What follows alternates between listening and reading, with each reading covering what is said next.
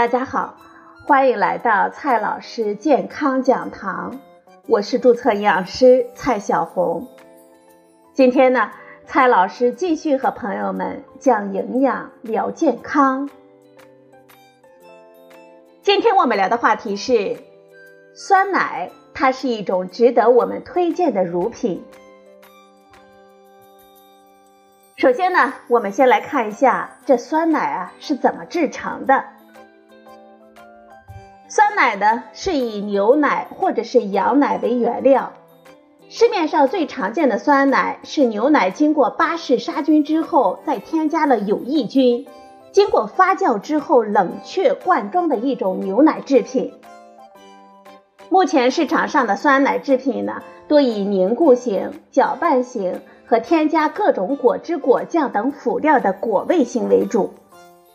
酸奶不仅保留了牛奶的所有的优点，而且在某些方面上，经过加工的过程还扬长避短，成为了更适合我们人类的营养品。乳酸菌发酵牛奶之后，可以将乳糖形成乳酸。当牛奶中的 pH 值降低到酪蛋白等电点四点六的时候，牛奶中含有的不到百分之三的酪蛋白胶粒。就相互交联，形成同一个巨大的海绵状的酪蛋白网。这水分呢都被吸收在海绵当中了，呈现了凝固的状态。酸奶发酵使用的有益菌呢是保加利亚乳杆菌和嗜热链球菌，这两种菌互利共生，在不同的发酵阶段起到了各自的作用。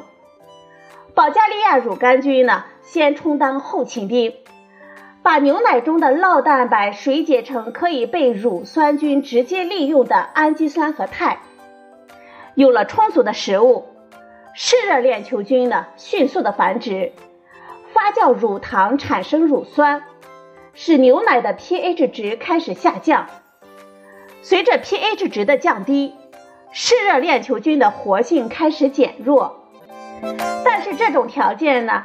非常适宜保加利亚乳杆菌的生存。另外，嗜热链球菌产生的少量甲酸可以刺激保加利亚乳杆菌快速的生长。这个时候，耐酸的保加利亚乳杆菌接替了嗜热链球菌，开始发酵乳糖，产生大量的乳酸，直到发酵结束。按照生产工艺的不同。酸奶呢，主要分为凝固型酸奶和搅拌型酸奶。牛奶中干物质占到了百分之十二，水分占到了百分之八十以上。为了得到质量均一的产品，用于生产酸奶的原料奶，首先要通过添加脱脂奶粉来适当的增加牛奶中的干物质含量，来进行标准化。标准化后的原料奶再经过均质和巴氏杀菌，然后呢接种乳酸菌。随后，凝固型和搅拌型酸奶的生产工艺出现了不同。对于凝固型酸奶，在接种之后立即分装，然后在四十二摄氏度下发酵三个小时，形成成品。搅拌型酸奶呢，在接种之后先进行发酵。之后把凝固的酸奶搅拌均匀，再分装成小包装。然后呢，酸奶被立即降温到四摄氏度保存，以中断乳酸菌的发酵过程。你可能会问，这酸奶为什么是一种值得推荐的乳品呢？酸奶呢，对原料的要求是比较高的，含有抗生素的牛奶无法做成酸奶。因为乳酸菌呢，它没有办法在抗生素的环境中存活。酸奶中的部分蛋白质已经被乳酸菌水解成了氨基酸和多肽，因此呢，更容易被我们消化吸收。在酸奶的发酵过程当中，还会产生乙醛、丙酮、丁二酮等物质，从而赋予了酸奶独特的风味。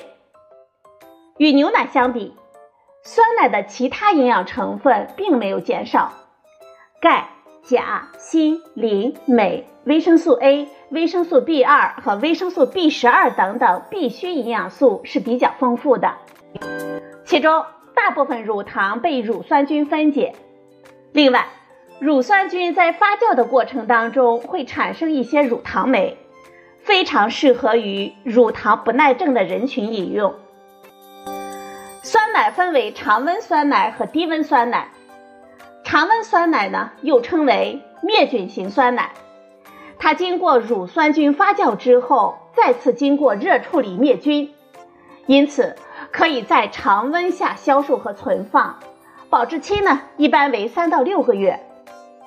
低温酸奶又称为活菌型酸奶，保质期呢一般是在二十天之内，不可以在常温下销售。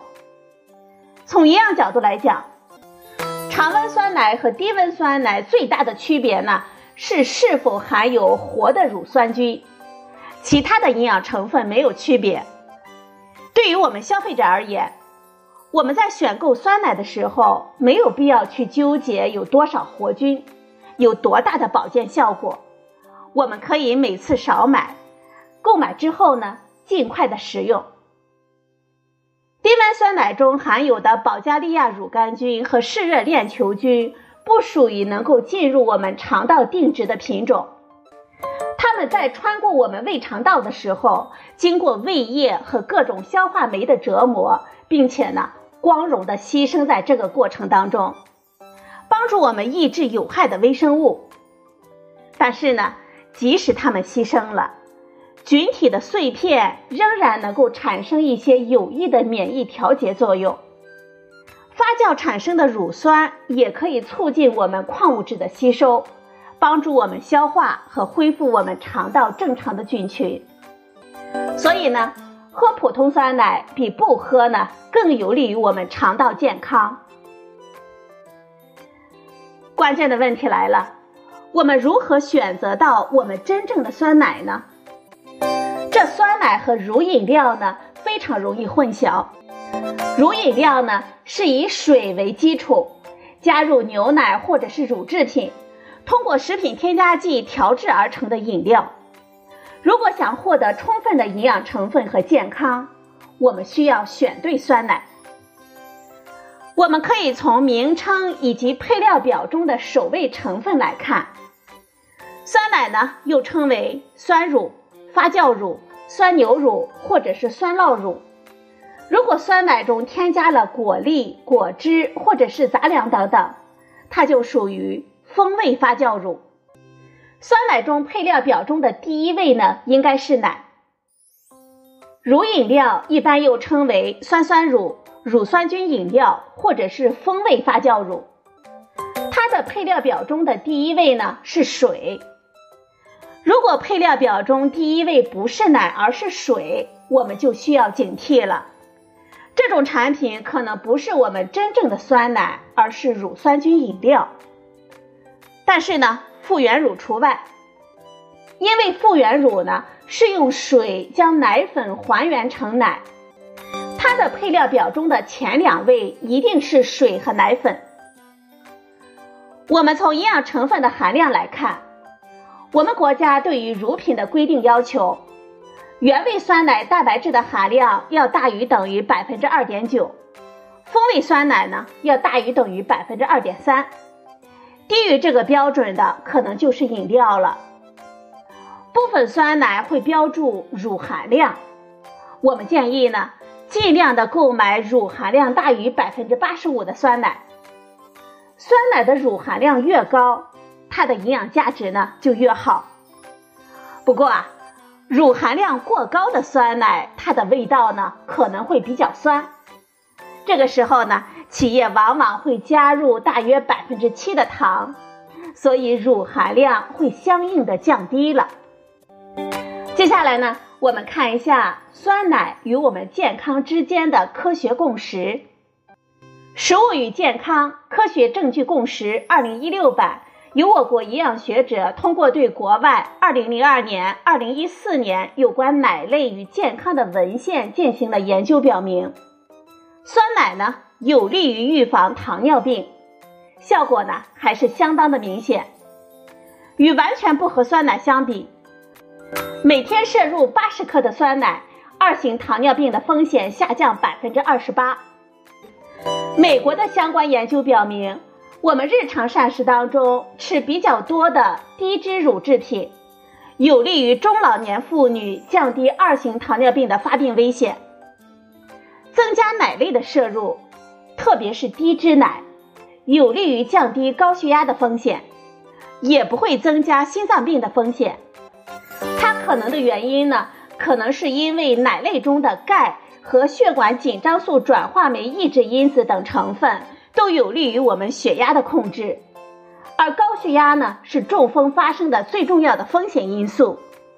所以啊，喝酸奶呢有利于控制血压的食物，通常都有利于预防中风。目前的研究结果表明，膳食中的钙，包括乳类食物，有利于预防肾结石的发生。